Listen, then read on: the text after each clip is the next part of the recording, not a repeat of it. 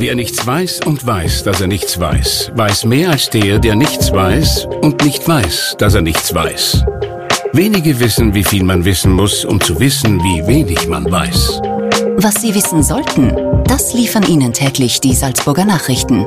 Salzburger Nachrichten, wenn Sie mehr wissen wollen.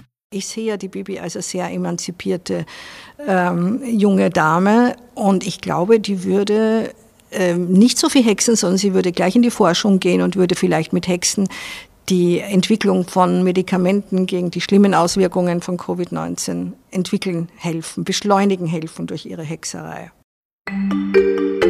Die gefragte Frau.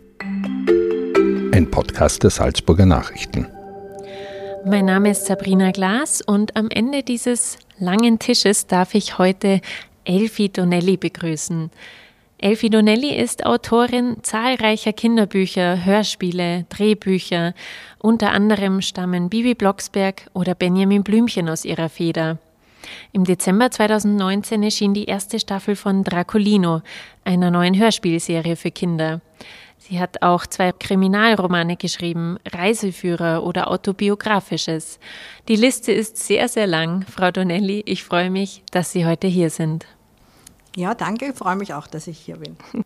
Ich bin ja quasi wie Millionen andere auch mit Ihnen aufgewachsen.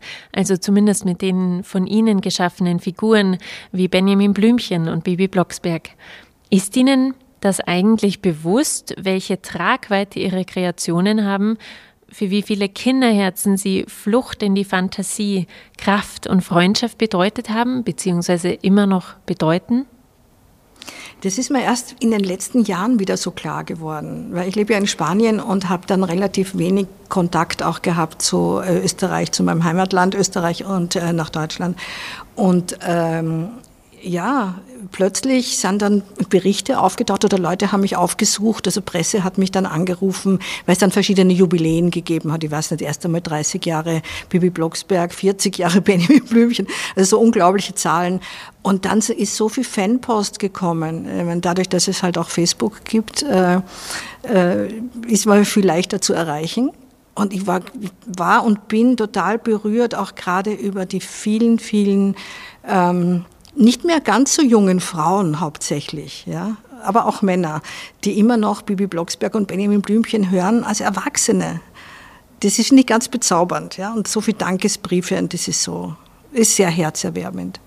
Haben Sie eigentlich immer viel Rummel um Ihre Person auch gehabt oder standen im Laufe Ihres Lebens meist Ihre Figuren im Vordergrund. Wie haben Sie das immer erlebt? Das waren zum Glück immer nur die Figuren, die im Vordergrund gestanden sind. Es war von Anfang an auch vom Produzenten so angelegt. Es ist nie, nie um irgendeinen Persönlichkeitskult gegangen, äh, wer jetzt die Autorin ist. Ähm, und ich bin sehr froh darüber, weil eigentlich bin ich eine recht schüchterne Person. Und ich war ja lange Jahre verheiratet mit Peter Lustig von Löwenzahn und ich habe es beim Peter miterlebt, wie ähm, unangenehm das auch sein kann, wenn man immer in der Öffentlichkeit steht und überall erkannt wird. Äh, im europäischen Raum. Äh, ist egal, wo wir hingefahren sind auf Urlaub, immer haben sich alle auf ihn gestürzt. Einerseits hat es ihn geschmeichelt, andererseits war es auch sehr anstrengend. Sie haben vorhin gesagt, Sie leben ja äh, auf Ibiza, Sie sind aber irgendwie auch in der Welt zu Hause oder waren das eigentlich lange Zeit. Es sind ja überall, egal wo man jetzt ist, schwierige Zeiten durch Corona. Um jetzt auf eine Ihrer Figuren gleich zu sprechen zu kommen, was würde denn Benjamin Blümchen dieser Tage tun?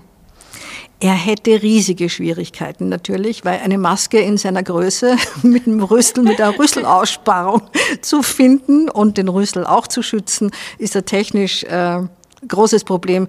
Und äh, auch sein, sein Dauerhunger auf Zuckerstückchen ist dadurch relativ schwer zu stillen. Aber er würde sich an die Regeln halten. Auf jeden Fall. Und er würde auch alle seine Freunde dazu animieren, dass sie zwar nicht in Panik verfallen, aber vorsichtig sind und auch die anderen schützen. Und wenn wir uns ihre andere oder eine ihrer anderen bekanntesten Figuren ansehen, Bibi Blocksberg, was würde sie denn derzeit oder was würden Sie sie weghexen lassen? Würden Sie sie uns in die Normalzeit zurückversetzen lassen, zum Beispiel vor Corona? Was hätten Sie hier für eine Idee? Uje, oh da gäbe es natürlich sehr viele verschiedene Möglichkeiten. Hexen kann sie ja alles Mögliche, aber ich sehe ja die Bibi als eine sehr emanzipierte ähm, junge Dame und ich glaube, die würde ähm, nicht so viel Hexen, sondern sie würde gleich in die Forschung gehen und würde vielleicht mit Hexen die Entwicklung von Medikamenten gegen die schlimmen Auswirkungen von Covid-19 entwickeln helfen, beschleunigen helfen durch ihre Hexerei. Bibi Blocksberger als, Heck, äh, als Forscherin. Das ja, ist absolut. Doch eine nette Idee. Absolut, ja. Und hätten Sie auch irgendwie einen Hexspruch dafür parat? Oh je, Ganz das spontan? ist jetzt sehr spontan. äh, Nein, mir fällt jetzt gerade, ich bin ja völlig unter Druck. Das ist ja, ja wie in der Schule, wenn man an der Tafel eine Mathematikaufgabe lösen muss. Da bin ich immer gestanden, völlig schweißüberströmt und der Kopf war leer. So geht mir das jetzt. Nachher fällt es mir ein. Wir haben noch ein wenig Zeit. Vielleicht, ich frage Sie am Ende unseres Podcasts nochmal, vielleicht kommen wir nochmal genau, zurück. Genau, wir können so zusammen einen, einen Hexspruch ausdenken. Genau, genau. Aber da komme ich gleich zu dieser Frage. Wie, wie sind Sie denn immer auf Ihre Ideen gekommen als, als Kind? Wie, wie haben Sie diese Kreativität entwickelt. Sie haben ja in einem Interview mal erzählt, Sie wären eigentlich ein recht schwieriger Teenager gewesen. Sie sind sogar, glaube ich, von der Schule geflogen. Hat das auch, wird man da irgendwie auch, sind Sie dadurch auch kreativ geworden? Was hat Ihre Kindheit mit Ihnen gemacht und wie haben Sie, woher haben Sie diese Kreativität geschöpft? Ich habe schon sehr ungewöhnliche Kindheit auch gehabt, weil ich bin hauptsächlich bei meinen Großeltern aufgewachsen, zusammen mit meiner Mutter in einer Wohnung, die bei der Austria Presseagentur gearbeitet hat und unheimlich viel unterwegs war. Also eigentlich waren meine Großeltern mehr meine Eltern. Ähm, und äh, mein Großvater war ein unglaublich fantasiebegabter Mensch. Also der hat mich wirklich vom Alter von fünf Jahren an mit Geschichten gefüttert, die er mir nicht vorgelesen hat unbedingt, sondern die er mir erzählt hat. Und ganz häufig war ich dabei die Hauptfigur. Das heißt, er hat mir äh, Weltwissen vermittelt, wo, ähm, ja, weiß ich nicht, Elfi war Julius Caesar, äh, ich war, was weiß ich nicht, also alle, alle berühmten Figuren der Welt, Literatur, der Politik, der Geschichte, ob ich eine griechische Göttin war oder sonst irgendwas, ich war's. Und mhm. damit hat er mir auch so viel Wissen und Fantasie vermittelt. Hatten Sie selbst auch irgendwie andere Figuren, wie Sie sie erschaffen haben, Benjamin Blümchen, Bibi Blocksberg? Was hatten Sie früher, außer Ihrem Großvater, der viele Geschichten erzählt hat, hatten Sie andere Figuren, die Sie immer mitgenommen haben oder auch inspiriert haben? Ähm, also keine Fantasiefiguren. Ich, hab, ich bin als sehr als Bub aufgewachsen, ja, wo ich dann später begriffen habe, dass ich für meinen Großvater ein Ersatz für seinen gefallenen Sohn war und so. Aber das geht mhm. jetzt sehr in die Psychologie mhm. rein. Das hat lange Jahre gedauert, bis ich das gemerkt habe. Und ich habe äh, hauptsächlich Bücher gelesen, die damals äh, sehr geschlechtsspezifisch sich an Buben gerichtet haben. Karl ja? May zum Junger Beispiel? Mann in Afrika, Karl May mhm. sowieso, äh, Forschergeschichten, dann auch Hans Haase, so Tauchen, Abenteurer. Und ich wollte immer ein Abenteurer werden. Ich bin nicht auf die Idee gekommen, dass ich, mir war das, glaube ich, lange nicht klar, dass ich weiblich bin. Das war nicht relevant. Ja? Ich war halt ein Kind und äh, war umgeben von diesem männlichen Einfluss. Sie haben aber jetzt vorhin gerade gesagt, Ihre Figuren waren dann doch auch sehr emanzipiert. Also Sie haben, glaube ich, Bibi Blocksberg gerade als emanzipiert beschrieben. Wie haben Sie denn dann diesen Sprung oder Spagat geschafft hin zu einem selbstbewussten und auch emanzipierten Denken? Ich ähm, habe das so vorgelebt bekommen von meiner Mutter. Meine Mutter war immer eine arbeitsame Frau und was sowohl sie als auch die Großmutter als auch der Großvater mir beigebracht haben, ist, mach dich niemals abhängig von einem Mann finanziell. Und äh, ja, schau, dass du immer dein eigenes Geld hast. Trotzdem war einfach das Zeichen der Zeit, wir reden jetzt von Wien der 50er, Anfang 60er Jahre, immer noch so, dass halt eine Männerherrschaft sehr, deut sehr stark bemerkbar war. Also sogar als ich angefangen habe zu arbeiten, habe ich die Unterschrift meines Mannes gebraucht. Ja, 1967 mhm. noch. Kann man sich heute gar nicht Na, mehr vorstellen. Und, und es ist doch so ein allgemeiner Brainwash da gewesen, also auch in meiner emanzipierten Familie, wo es immer geheißen hat, wenn du irgendein Problem hast, du findest die Lösung, aber frag sicherheitshalber noch einmal einen Mann. Das ist eigentlich egal, ob das jetzt irgendwie der Eisenbahner von der Ecke gewesen wäre oder sonst wer. Der Mann weiß immer mehr als die Frau. Lass haben das Sie bestätigen. das gemacht oder haben Sie dann schon früh gesagt, nein, ich weiß selbst die Lösung? Äh, nicht bewusst. Ich habe es, glaube ich, gemacht. Mhm. Nein, nicht glaube ich, ich habe es gemacht. Ja. Ich habe es bestätigen lassen. Und manchmal war es auch so, dass ich äh, Entscheidungen fällen wollte, mir sehr sicher meiner Sache war. Das war auch noch mit 30, 40 sogar. Ähm, und mich abhalten haben hab lassen von meinem damaligen Partner, den ich um seine Meinung gefragt habe. Und ich habe seine Meinung gegen mein Bauchgefühl gewinnen lassen. Das würden Sie heute, denke ich mal, anders machen. Ja, auf jeden Fall. Trotzdem ertappe ich mich immer noch dabei, dass ich meinen Mann um seine Meinung frage, nur dass ich jetzt sage, na also wirklich. Weil ich habe ein ganz gutes, also es geht jetzt in erster Linie um Geschäftliches und mhm. Geldgeschichten und solche Sachen. Ich bin da ganz gut drin. Sie sind ja heuer 70 Jahre alt geworden. ja, es ist, ist, einfach so unglaublich für mich. Ja. ja. Kann ja gar nicht sein. Ja, ja das glaube ich. Was, was haben Sie denn im Laufe dieser Jahre mitgenommen? Also wenn Sie jetzt an damals zurückdenken, wir sind ja noch in der damaligen Zeit, was würden Sie denn Ihrem 20-, 30-jährigen Ich gerne sagen heute?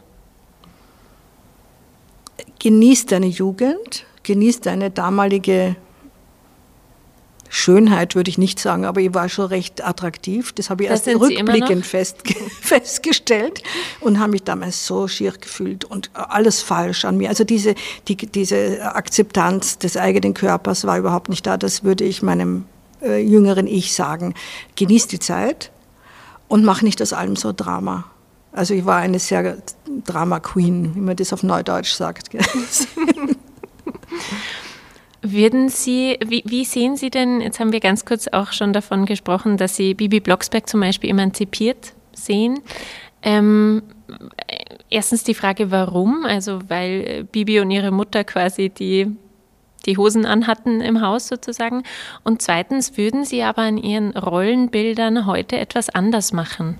Auf jeden Fall. Das ist nämlich schon ein interessantes Thema, weil eben bei aller Emanzipation ich das immer noch so angelegt äh, hatte damals, äh, dass die den Vater, den Bernhard Blocksberg, im Glauben lassen, dass er letzten Endes die Entscheidungen trifft. Und das würde ich nicht mehr so schreiben wollen, weil warum soll er das? Ja? Warum soll er die Frauen überstimmen?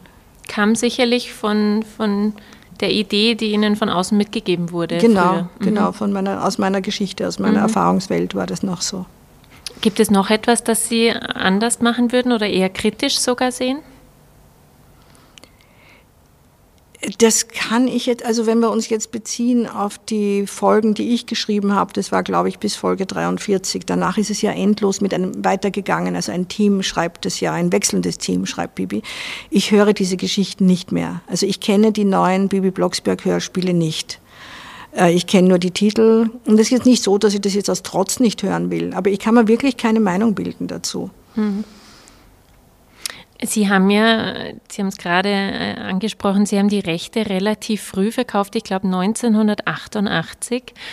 Haben Sie das jemals bereut? Sie hatten bis dato äh, ein paar Dutzend Folgen von Benjamin Blümchen und Bibi Blocksberg geschrieben. Haben Sie das rückblickend irgendwann bereut? Also vom äh, Schreiberischen her überhaupt nicht, weil 68 Folgen Benjamin Blümchen oder 69 und mehr als 40 Bibi, das hat an irgendeinem Punkt mir die Freude genommen, daran Serien zu schreiben. Zum damaligen Zeitpunkt. Es war einfach zu viel, weil ich wollte andere Sachen schreiben, Romane schreiben, Drehbücher schreiben, andere Hörspiele für Erwachsene auch arbeiten. Das war mir ganz wichtig. Äh, so gesehen habe ich das nie bereut. Ähm, aber ich habe natürlich auch gar nicht absehen können, dass sich dieser Erfolg fortsetzt, immer mehr, immer weiter und immer weiter. Ne? Also ich weiß nicht, wie viele Millionen verkauft worden sind, äh, allein von Benjamin Blümchen Hörspiel und Bibi Blocksberg. Äh, das ganze Merchandising dazu, von äh, Bettwäsche über Unterwäsche, Schultaschen, alles Mögliche. Ähm, da habe ich mir dann schon manchmal gedacht, ui, der Produzent hat sich aber gut ähm, was leisten können aber ich kann mich auch nicht beschweren und ich bin seit einigen Jahren auch wieder beteiligt am Umsatz, wenn auch nur mit einem geringen Betrag, aber ich bin happy. Mhm. Hat meine Pension erhöht. also ich muss mir keine, keine Sorgen mehr machen. Ja. Also wenn, dann haben Sie es wirtschaftlich nur ein wenig bereut. Genau, ja. Mhm. Aber bereuen ist vielleicht auch so das falsche Wort. Mhm. So, das hätte ich damals vielleicht anders machen können. Ist mir sogar angeboten worden, äh, möchtest du nicht äh, ein paar Prozente behalten. Aber ich wollte damals einen klaren Schnitt haben. Das Warum wollten Sie diesen klaren Schnitt damals, diesen Cut? Ja, eben wegen dieses, also es war bei mir eine Übersättigung. Ich habe die letzten drei oder vier Folgen sowohl von Benjamin als auch Bibi nicht mehr mit Freude geschrieben, sondern ich habe nicht mehr lachen müssen beim Schreiben. Für mich war das immer wichtig, wenn ich was schreibe und ich habe immer, ich hab so viel gelacht dabei, ja, und so eine Schreibfreude gehabt. Und dann war nur noch, ah, jetzt habe ich einen Vertrag, ich muss das bis dann und dann abliefern. Oh je, mir fällt kein Thema mehr ein. Also die, die Figuren haben sich damals von mir verabschiedet, nicht ich von ihnen, glaube ich. Mhm. Sie haben es gerade gesagt, ähm, Sie haben immer selbst lachen müssen, wenn Sie, die, wenn Sie diese Figuren über Sie geschrieben haben. Was macht denn Ihrer Meinung nach diese sehr besonderen Figuren eigentlich aus? Warum haben Sie diesen unheimlichen Erfolg geschafft? Sind es äh, kuriose Eigenschaften wie ein großer Elefant, der sich vor Mäusen fürchtet? Ist es der Humor? Ist es ähm, überhaupt dieses Hexenwollen bei Bibi Blocksberg? Wir alle würden uns gern manchmal Dinge weghexen oder herbeihexen. Was glauben Sie war quasi das Erfolgsrezept? Da ist schon wieder so ein äh, Mathematik an der Tafel. der Kopf ist wieder leer, weil es darauf so viele und keine Antworten gleichzeitig gibt. Äh, ich kenne nämlich das Rezept nicht wirklich. Also es war natürlich Zeitgeist. Es ist zum richtigen Zeitpunkt gekommen. Es ist, äh, es sind mächtige Freunde von relativ machtlosen Kindern. Aber ich glaube, das ist, das ist das Rezept, das eigentlich alle erfolgreichen Kinderfiguren sowieso haben, ja, dass man Kinder damit äh, stärkt, indem sie sich identifizieren. Und was ich aber glaube, was bei Benjamin und Bibi auch der Fall ist, ich meine, es hat ja auch Erwachsenen immer gefallen, das waren auch die Nebenfiguren. Und manchmal habe ich ähm, viel mehr äh, Lust daran gehabt, die Nebenfiguren zu beschreiben. Also Carla Kolumna, äh, Bürgermeister, ähm, etliche andere Charaktere, die da aufgetaucht sind, die ich natürlich sehr karikiert habe. Und das, dieses, diese Karikaturen zu schreiben, Klischee zu schreiben, hat mir total Freude gemacht. Rückblickend denke ich, oh wow, das ist natürlich ganz schön vorteilsbehaftet und natürlich auch sehr damals so ein bisschen in die linke Ecke, äh, wo ich auch von meiner Erziehung her herkomme, ne, äh, war das dort äh, dorthin gedrängt. Aber in erster Linie war es natürlich auch schon ein, Sozi ich habe ein starkes soziales Gewissen. Und das war mir auch sehr wichtig, ja, dass immer der, äh, ähm, der Schwächere Unterstützung bekommt. Der Schwächere gewinnt durch Hilfe eines einsichtigen Stärkeren. Wie sehen Sie denn heute Kinderfiguren oder überhaupt Kinderliteratur? Welchen Blick haben Sie darauf?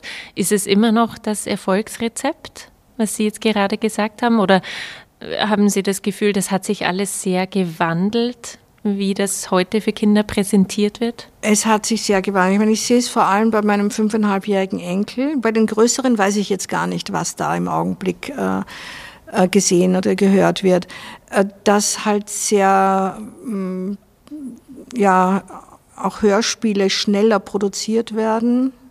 Schneller meine ich, die ähm, Handlungsabläufe sind sehr, sind sehr hektisch dass äh, sehr viel gesehen wird, dass sehr viel YouTube eine Rolle spielt, dass äh, es äh, ganz für mich unangenehme Themen gibt, die ich gar nicht nachvollziehen kann, weil es alles so schnell geht mit seltsamen Figuren wie Peppa Pig und äh, fallen mir jetzt alle gar nicht ein. Ähm, und diverse sprechende Autos, ich weiß es nicht. Also das ist, ich, ich fühle, da ist nichts genug Herz da. Und es gibt immer wieder aus dem, aus dem englischen Raum mehr äh, Themen, die wärmer sind, die langsamer sind, weil Kinder sind nach wie vor langsamer in ihrer Verarbeitung oder brauchen auch Zeit, um ihre Fantasie anzukurbeln.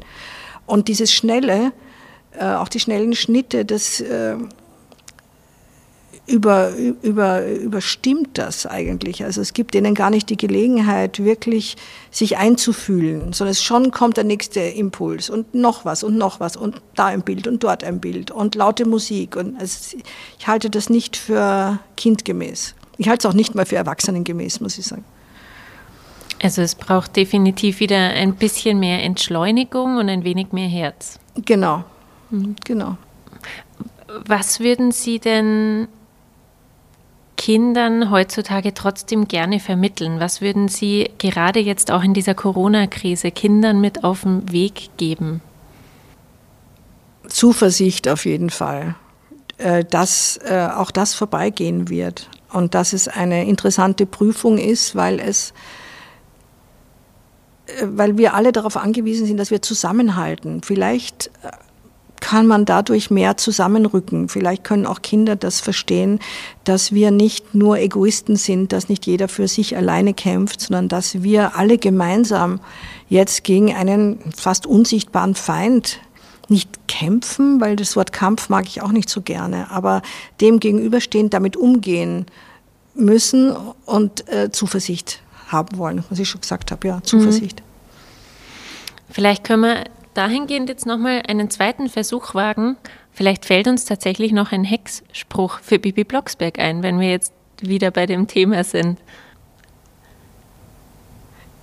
Ene mene mex, Corona sei jetzt wex. Ganz so. Ähm, ene mene Küchenschaben, jeder soll die Masken tragen. So. Irgendwelche Sehen Sie, ich überlege noch und, und Sie kommen schon mit so vielen Ideen daher. Ja. Ähm, ja, wir haben es ganz äh, zu Beginn schon ein wenig besprochen. Sie sind irgendwie in der Welt zu Hause. Was macht für Sie denn aber das Heimatgefühl wirklich aus? Wie haben Sie das denn immer erlebt? Ähm, ich fühle mich ziemlich entwurzelt und dieses Entwurzelungsgefühl hat zugenommen in den letzten Jahren. Das hat jetzt nicht unbedingt mit Corona was zu tun, wo ich sagen kann, jetzt bin ich wirklich ärgerlich, weil ich nicht mehr in der Weltgeschichte herumreisen kann. Also es fehlt mir schon, aber äh, es ist der, der Wunsch nach ähm, mehr Heimat ist stärker geworden und das ist schon die Sprachheimat. Das merke ich. Ja. Ich habe halt lange in Berlin gelebt, lange in Spanien gelebt. Ähm, in Berlin kann man am ehesten noch sowas entwickeln, weil da gibt es auch eine große österreichische Szene, aber ist egal, in Berlin ist man sowieso, gehört man immer automatisch dazu. Das ist eine der wenigen Städte, so wie New York, wo man ankommt und man gehört dazu, kein Problem. Ähm, in Spanien ist es natürlich was anderes, da darf man sich der Illusion nicht hingeben, dass man jemals Teil der Kultur werden wird, ja, vielleicht in der dritten Generation aber das äh, ist nicht der Fall. Aber Sie sprechen aber Spanisch. Ich sprech, wir sprechen ja, sowohl mein Mann als ich, wir sprechen ganz gut Spanisch, wir sprechen aber nicht perfekt Spanisch, was man eigentlich nach 35 Jahren erwarten sollte. Ist aber nicht so, weil wir haben in Mallorca gelebt lange Jahre und jetzt auf Ibiza und das sind Touristeninseln. Und dort sind so viele äh, auch Expats, wie das so heißt, ja, also Ausländer, die ihren Wohnsitz da genommen haben, sodass wir uns eigentlich alle in einem etwas seltsamen Englisch verständigen. Ähm, aber natürlich sprechen wir Spanisch. Aber es ist eben nicht das Niveau, dass man jetzt äh, die Politik großartig äh, diskutiert oder philosophische Gespräche führt. Ich lese auch Bücher, aber wenn es jetzt wirklich große Literatur ist, dann setze ich immer noch da und muss nachschauen. Ne? Da muss das Wort googeln. Es heißt aber, es besteht Hoffnung, dass Sie mal wieder eher hierher ziehen nach Österreich. Das ist, das ist eigentlich unser Ziel. Der erste Schritt war, dass wir uns in Gastein voriges Jahr Wohnung gekauft haben. Mhm. Und äh, der Sohn lebt halt in Salzburg und wie es ausschaut, will er auch nicht so schnell von hier weggehen. Ich bin halt in Wien aufgewachsen. Manchmal, ich war aber so lang weg aus Wien, dass ich auch nicht sicher bin, ob Wien wieder die Heimat äh, werden würde, weil es sich doch wahnsinnig verändert hat. Zwar haben wir da noch ein paar Freunde, und mein Mann äh, stammt ursprünglich aus der Slowakei, also hat seine Tochter in Bratislava, spricht dann schon für Wien, aber ich habe immer mehr jetzt auch Salzburg schätzen gelernt. Ich habe mit Salzburg große Probleme gehabt früher, weil ich habe ein Jahr in Salzburg verbracht mit 23, zwischen 23 und 24 und das war wirklich ein Annus horribilis, das war für mich ganz furchtbar. Weil? Da, na, erste Beziehung gescheitert. Mhm. Und ich habe dann hier einen Job gehabt bei einer Presseagentur und ich war wirklich depressiv. Und deswegen war alles grau um mich herum ich habe irgendwo in einem kleinen Apartment hinterm Bahnhof gewohnt und dann einmal ein paar Wochen äh, auf irgendeiner Alm. Aber ich war überhaupt nicht in meinem Körper, ich war überhaupt nicht ich. Ja. Ich habe also Kontakte eben gehabt, ich bin immer zwischen Wien, Salzburg und München hin und her mit meiner Ente, mit meinem 2CV und wollte eigentlich nur weg aus Salzburg. Und als mein Sohn dann hierher gezogen ist, habe ich Salzburg neu entdeckt und äh, auch die, die Schönheit dieser Stadt und eben auch die Internationalität. Und klar gibt es da immer noch etliche sehr konservative Blasen, ja, mit denen ich mich nicht anfreunden kann, ja, wie viele andere. Aber es gibt so viel Tolles hier. Und im Moment bin ich so richtig äh, traurig darüber, dass äh, wir den Lockdown halt haben, dass keine Konzerte ist, kein Theater und äh, ja. Das wird sich hoffentlich also, nächstes Jahr wieder ändern. Ich glaube auch. Und dann kommen Sie nach Gastein und Salzburg freut sich dann schon auf Sie. Ja, ja. Aber wie war es denn für Sie? Haben Sie dann, äh, wenn Sie sagen, Sie waren dann oft irgendwie auch ein bisschen heimatlos, haben Sie im Schreiben Heimat gefunden?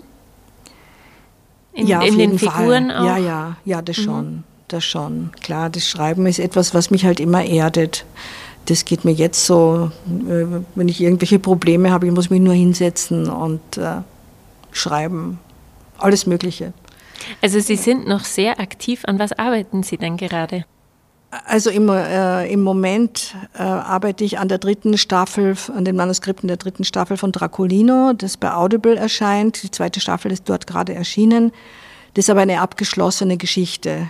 Die ist mit 18 Folgen beendet, aber im Augenblick bin ich ja ganz aufgeregt, weil es Verhandlungen mit einer Filmfirma gibt und wahrscheinlich wird es ein großer Kinofilm oder sogar eine Netflix-Serie oder ähnliches, also irgendein Streaming-Service, der das produzieren möchte. Das haben wir gerade in Vertragsverhandlungen, das ist sehr schön. Und der nächste Schritt ist dann, dass ich etwas über meinen Enkel schreiben möchte, der auch durch harte Zeiten geht im Augenblick mit einer Trennungsgeschichte der Eltern. Mhm. Das heißt auch ein wenig in die autobiografische Richtung über Sie und Ihre Familie. Genau, mhm. ja. Wie geht es Ihnen denn jetzt derzeit in der Weihnachtszeit? Worauf blicken Sie im Jahr 2020 zurück? Das ist ja schon immer eine sehr besinnliche Zeit und heuer wird dieser Rückblick bei vielen vielleicht ernster ausfallen. Wie, wie sieht denn Ihr Jahr aus? Also das Jahr 2020 würde ich ja ganz gerne auch streichen aus dem Kalender, ne? wie viele andere Leute auch. Ähm, es war wirklich äh, in jeder Beziehung, äh, von Corona, von USA, von Dramen, also wirklich ein, ein wenn man, wenn ich äh, eine Anhängerin der Astrologie wäre, dann würde ich gerne auch hinschauen, wie, wieso stehen die Sterne so schlecht im Augenblick. Also eigentlich kann man nur positiv in die Zukunft schauen, weil das kann fast nur besser werden. Ähm, die Weihnachtszeit ist für mich auch etwas recht Elegisches, weil ich an meine Kindheit halt zurückdenke. Wir haben nachdem meine Kinder aus dem Haus sind, kaum noch Weihnachten gefeiert. Was ich manchmal so ein bisschen so überheblich, naja, das ist irgendwie spießig und das braucht man nicht. Und das ist ja nur ein reines, äh, reine Geschäftemacherei und Geschenke und so. Und, äh, dazu kommt, dass mein Sohn in den USA, mein älterer Sohn, das genauso sieht. und ähm, nicht groß feiert und mein Jüngerer auch nicht. Wir waren oft äh, im Winter auch nicht in Europa. Also wir haben viel Zeit in Indien auch verbracht. Und da ist dann im November, äh, wird dann die Wali gefeiert, was irgendwie auch ein bisschen so damit zu tun hat. Ähm, wir sind öfter in Israel, weil mein Mann da sehr enge Beziehungen hat und äh, da wird dann Hanukkah gefeiert. Also ich finde all diese Feste wunderschön und sie haben ja auch alle eine gemeinsame Wurzel. Für mich sind das alles Lichterfeste. Also deswegen, ähm, ich fange nicht viel an mit einer ganz bestimmten Religion. Ja. Ich bin zwar als irisch-katholisch geboren, dann anglikanisch geworden, protestantisch aufgewachsen in Wien, irgendwann abgemeldet und ich halte mich trotzdem für einen spirituellen Menschen, aber nicht äh, in, ein, in ein Religionsgebilde hinein. Ja. Sie haben es auch gerade kurz erwähnt, ähm, dass Sie hin und wieder in Indien waren. Ich glaube auch mit Ihrem damaligen Mann Peter Lustig sind Sie schon relativ früh in ein indisches Ashram auch mal gegangen. Ich weiß nicht, welches Jahr war das? In den 90ern sogar? Ja, das war ja. ja Ende der 80er. Ende der 80er waren sowohl der Peter als auch ich sehr auf Sinnsuche. Haben Sie denn, das wäre meine Frage gewesen, haben Sie eine Ahnung für sich vom Sinn des Lebens? Es kann ja wahrscheinlich immer nur eine Ahnung sein. Ja, eigentlich unsere Aufgabe ist meiner Meinung nach dieses, äh, diese, wenn wir Glück haben, fast 100 Jahre äh, Zeitspanne in Harmonie mit unseren Mitmenschen zu leben und so viel zu genießen wie möglich, ohne anderen Leuten zu schaden. Das Das waren wunderschöne Schlussworte. Ich denke, damit kann man mhm. auch diesen wunderschönen Podcast beenden. Ich danke Ihnen vielmals, dass Sie heute hergekommen sind und unser Gast waren. Ja, sehr gerne, jederzeit wieder. Vielleicht sind Sie ja künftig häufiger in Salzburg, dann kommen Sie gerne wieder vorbei. Ganz bestimmt. Dankeschön. Das war ein Podcast der Salzburger Nachrichten. Redaktion Katharina Mayer und Sabrina Klaas. Wenn Sie mehr wissen wollen, finden Sie uns im Internet unter www.sn.at.